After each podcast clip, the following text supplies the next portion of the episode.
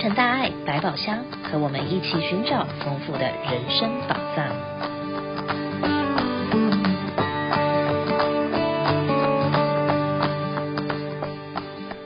欢迎来到洛城大爱百宝箱，我是此刻。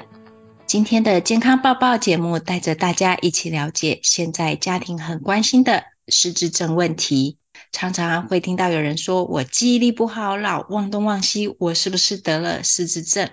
那今天的节目，我们剪辑了慈济医疗基金会邀请到了资深家庭与老人科的张耀文医师，来跟我们详细的解释了失智症的早期预防、治疗还有控制。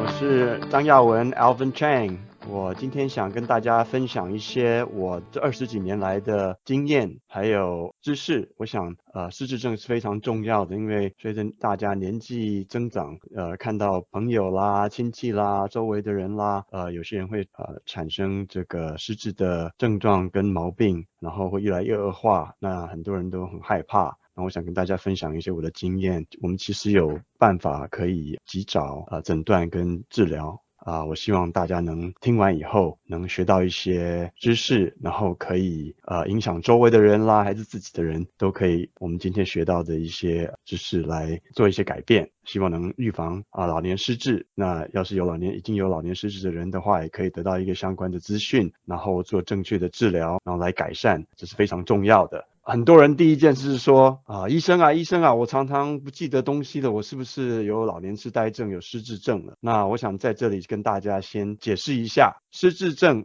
并不代表记忆呃退化，OK？它上面写记忆丧失，可是记忆退化我觉得是比较好的，因为丧失听起来很好像很严重。那记忆退化就是正常老化的结果，我们每个人都会有呃类似的症状，随着年纪增长。那失智症的话，就真的是由疾病相关的认知改变，那是因为健康的问题，这是一个疾病所造成的。那第一个就是正常老化的症状，这是我们大家都很常见的，大家看的吧？呃，忘记熟悉人的名字啦，有时候明明看到这个人知道他叫什么名字，可是你就讲不出来。那有时候是想到一个一件事情想要讲出来，可是就是讲不出来。还有就是有的是这个也发生在我身上，有时候我到一个想要去拿一个东西，可走到那个房间的时候就忘记要拿什么了，要想一下。走出来，然后想到了再走回去。另外一个就是很常见的，我常常在找呃眼镜啦什么的，到处找到找，最后人家说，哎，这眼镜不是在你头上吗？他摸到才说啊，眼镜刚才放在那个头上这样。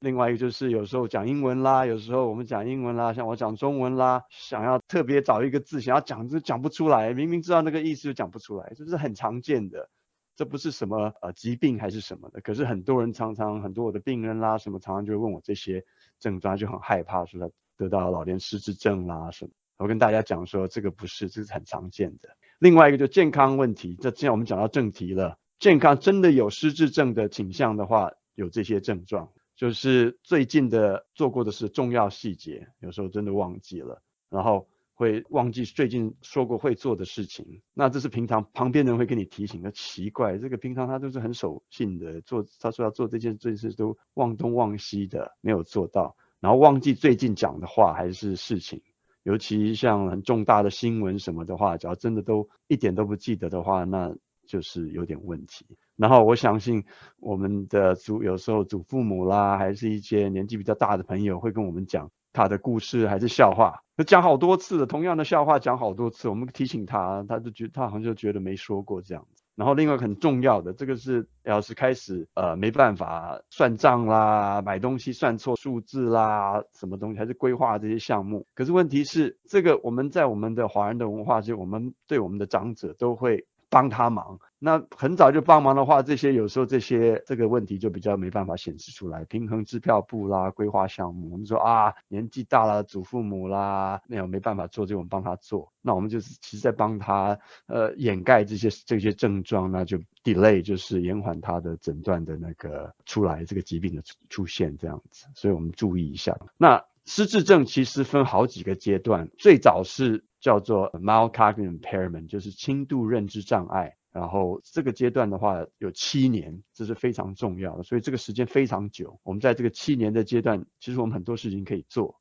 因为在这个最早期的话，呃，症状是非常轻微的，还是有些根本就没有什么症状。尤其我们华人，我们很照顾长者的话，帮他做很多事情，根本就没有感觉说这位长者有什么障碍这样。所以我们等一下会再讲。然后真的失智症的话，就开始有症状了，越来越严重，有轻度、中度、重度的话，这个又是七年。那这七年时间就是病人就会。呃，慢慢的恶化，可是随着有些疾病啦什么的话，有时候会突然的恶化，这个我们就要等一下会讨论一下该怎么样的治疗啦什么的。跟大家讲，美国失智症的发病率，那其实年纪越大就会有，我想大家也都知道，七十一岁到七十九岁的话，大概五 percent，百分之五的所有的人口，百分之五的人都会有这种呃失智症的。可是我想这个可能有点偏低，因为失智症不是呃很多人没有。那么早被诊断，还是甚至没有被诊断出来，所以可能比例更高。可是随着年纪的增长，到九十岁以上的话，哇，那就非常明显，可能接近四十 percent 的，是百分之四十的人都有有一些失智症。那这是全部包括在内，轻度、中度、重度，越来越普遍就对了。活得越久，就越可能得到失智症。为什么我我们很多时候听人家讲说失智症就是？阿尔阿尔兹海默症就是 Alzheimer's，那你可以看得出来，就是因为阿尔兹海默氏症就是代表六十到八十 percent 的病例，所有的病例失智症加起来，它占了占了绝大多数，六十到八十，百分之六十到八十。所以说很多人，我们很多时候听医生啦、护士呃护理啦人员在讲，就是说啊、呃、阿尔兹海默氏症就是失智症，是因为它代表绝大多数。可是其实百分之五到十的。它是因为中风而引起失智的。那另外呃百分之五是叫叫路易巴底路易体的失智，最有名的就是叫那个 William 那个啊有一个很有名的喜剧明星，他在美国很有名，他自杀就是因为他知道得了路易体症，然后很严重，所以他就是很忧郁这样。所以其他病因的话也占了百分之五。失智症的定义跟大家讲一下，这列出来的这个五个，只要两个以上的话。影响到日常生活，那就是可能很有可能这个失智症，就是没办法记到最近学的东西，呃，新闻啦，最近的新闻，大条新闻啦什么的，还是学到一些呃上课，现在很多人上网上课啦，学东西学那学不太起来，这有一点可能有点失智症的倾向，认不出来熟悉的人的东西还是名字，那这就很明显了。那很多时候就是说，有些人他有失智症倾向的话，走到家里外面就是住得很久的。的地方走到外面，呃，迷路了，那这就很明显。那另外一个就是讲出别人可以理解的句子，有些人讲讲话讲的次序啦，什么没办别人没办法了理解，那这也有可能是失智症。最后两个最重要的事情，做出决定或判断，计划、组织、执行简单的和复杂的任务。问题就是说，我刚才讲过，我们呃华人的文化就是会帮很多长者做很多事情。那有时候这这两个最后两个比较不明显，可是很多时候像平常很好，就是这个只要还在工作的人的话，突然发现这种症状的话，那就很明显，就是通常是比较年轻一点的人啦，那我们就可以看到，那症状出来的话，就很有可能，非常有可能有失智症，请大家看这个做参考，看附近周围的人还是自己的亲戚啦、亲人啦，有这些症状的话，要就要注意。其实失智症的进展非常慢，刚刚我们看过了，总共从最轻微的到最严重的要十四年的时间，所以施政进展，我现在跟大家讨论一下哈。上次我们讲过 PDF，给大家参考一下，不是那个 FAST，F A S T，FAST 的话，它就是一个评估的。我刚才跟大家讲这个，这是英文的。那刚才讲这个呃呃轻度的日失呃认知那个有点受受损，就是 mild cognitive impairment。那刚才我们讲过了，假如有呃有一个病人在这个阶段的话。可以，呃，这个症状可以持续到七年的时间，七年是很久的时间，所以我们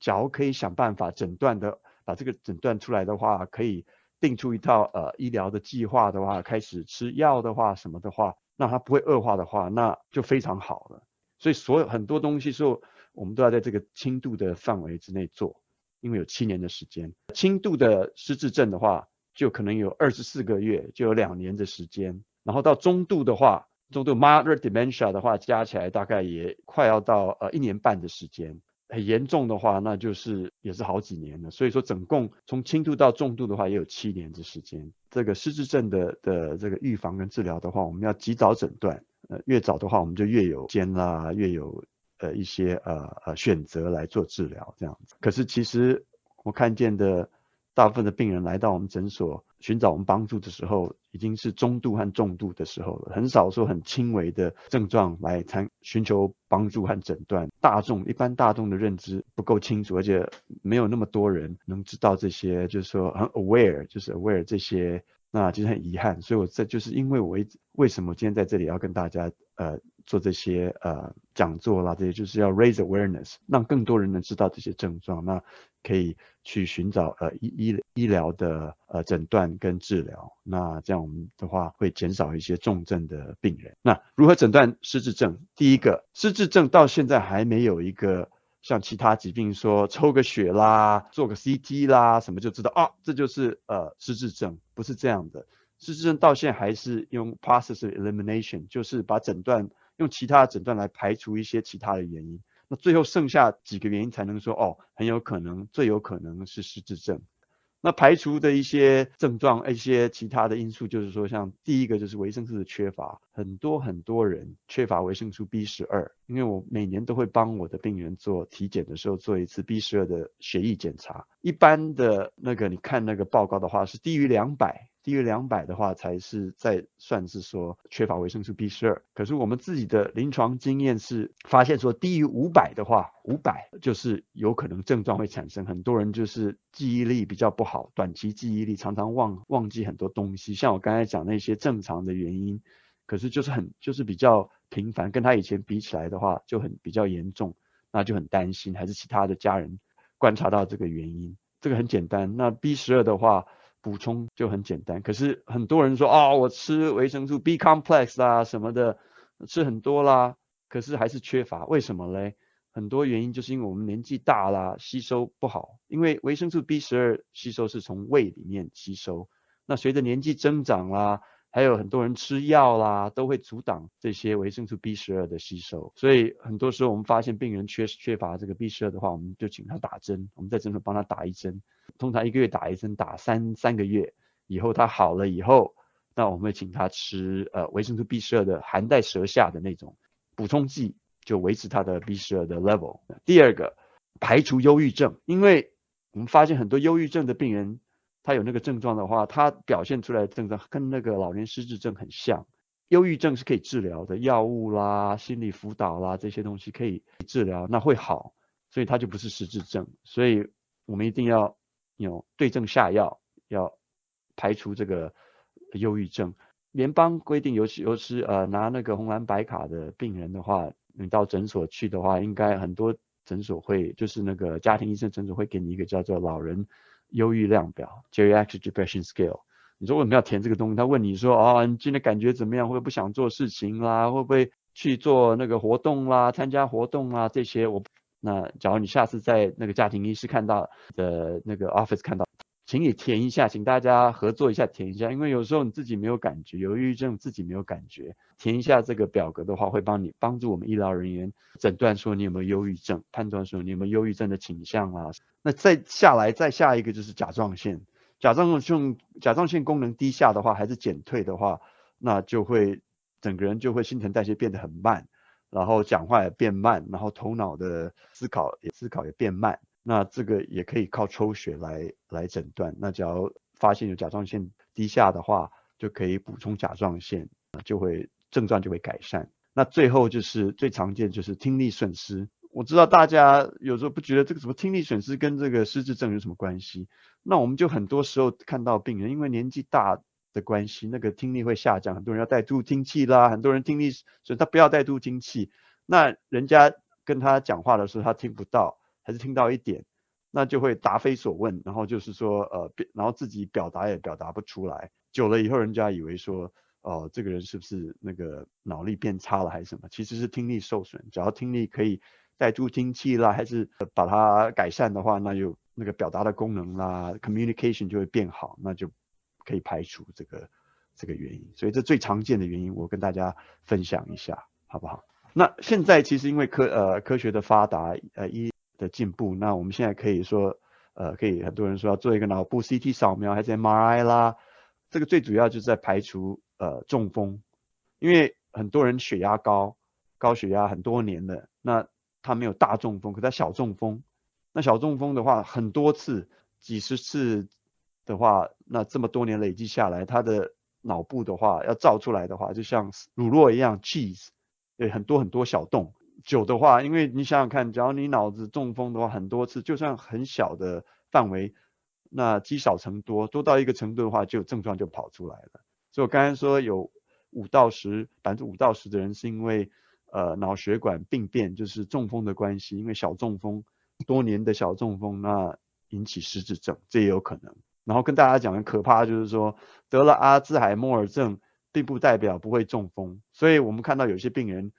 那有小中风，那有阿兹海默症，那它的恶化的程速度就很快，对，那也很严重。那现在有最新的叫正电子扫描 （PET scan），PET scan 它在就是它在那个扫描的原因就是有两个，就是说它会扫一个叫淀粉一样斑块，英文叫 amyloid plaque，淀粉块斑块。淀粉块斑块是什么嘞？他们说是因为脑部脑细胞的死亡，那结疤，那结疤就变成淀粉一样斑块，那结疤越多，表示脑细胞死亡越多。可是我们不知道为什么脑细胞会死亡，这就是现在在研究的。那另外一个电电子扫描，它也可以利用，可以看到说，呃，因为我们脑部是使用呃血糖嘛，脑部是用血糖做燃料，那葡萄糖，那正电子扫描要打一个显影剂，它是用葡萄糖的呃放射线的葡萄糖。那他发现那个失智症、阿兹海默症的病人，他对呃血糖的利用会减少，因为脑细胞没办法利用血糖，那脑细胞就比较迟钝，那就不能呃正常的做呃工作这样子。那这也是代表失智症的一种，它不能诊断，可是它给我们就是说一个证据，说可能增加这个可能性，就是呃阿兹海默症的可能性。那另外一个最新的就是在脑机里面。有生物标记，就是 biomarker 生物标记物，就抽呃从那个呃脊椎这边抽这个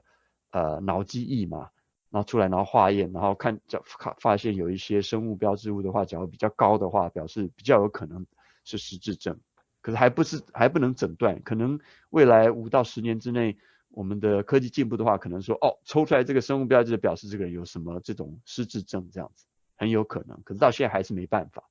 那另外一个我们做的就是说，呃，临床上的检验，就是说做这个简易精神状态检验，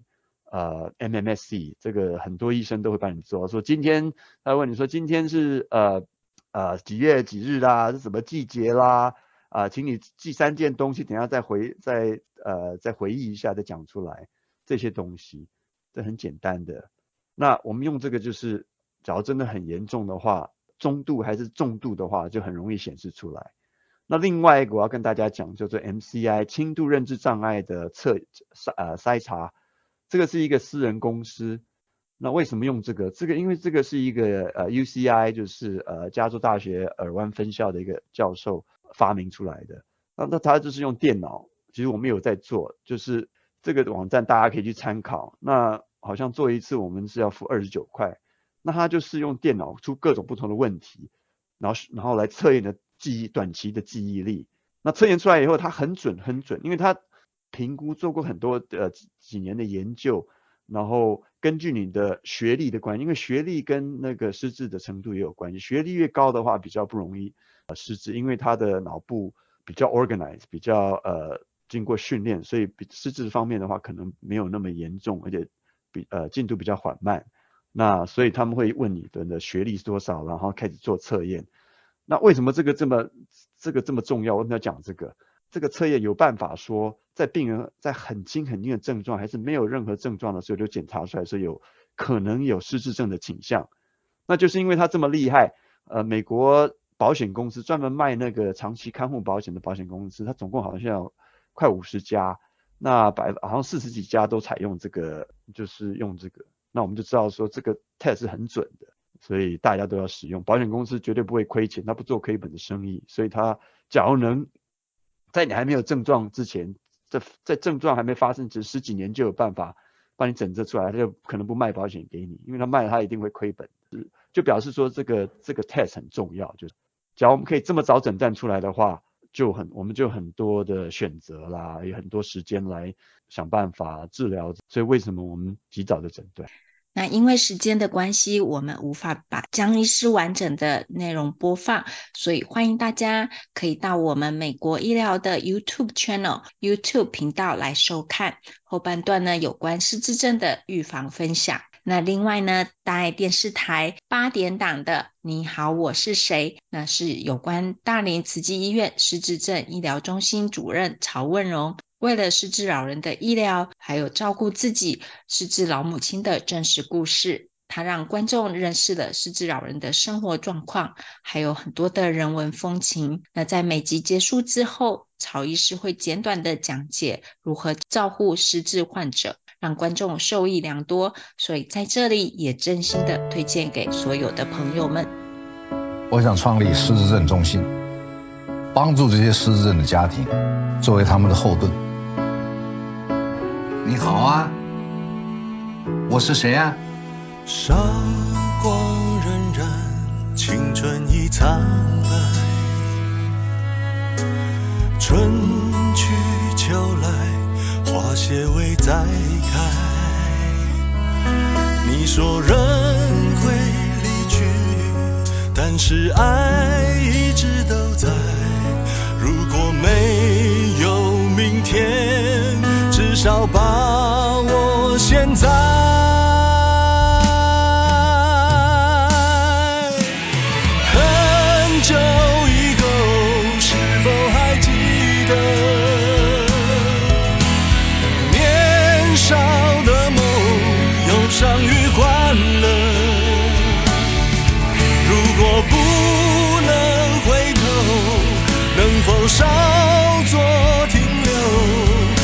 想守护着你，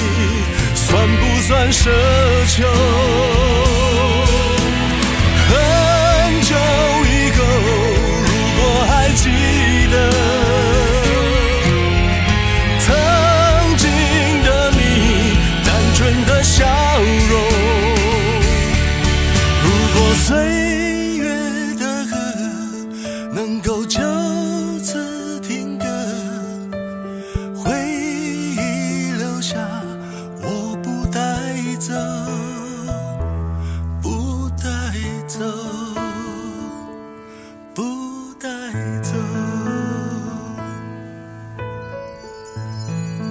那在这里要提醒所有的朋友，如果您需要医疗服务，欢迎到我们的医疗中心。那我们接受各种保险，还有白卡。那最近呢，社会福利局也重新开始进行白卡的年度资格审核。如果您是白卡的持有者，在收到资格审核的通知信后，请记得要在时间内回复，否则您的白卡会被取消资格哦。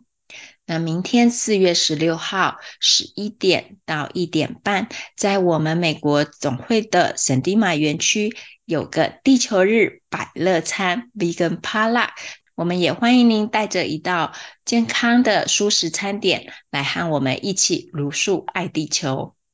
那四月二十三号星期日两点半呢，我们慈济医疗健康讲座主题是用爱发芽。人工植牙的相关知识，还有治疗方式，是我们美国纽约人医会杨连医师来为大家介绍。感恩您的收听，欢迎您下星期再跟着洛城大爱百宝箱一起探索人生宝藏。我们也非常感恩您能够把我们的节目推送给你的亲朋好友。我们下周再见。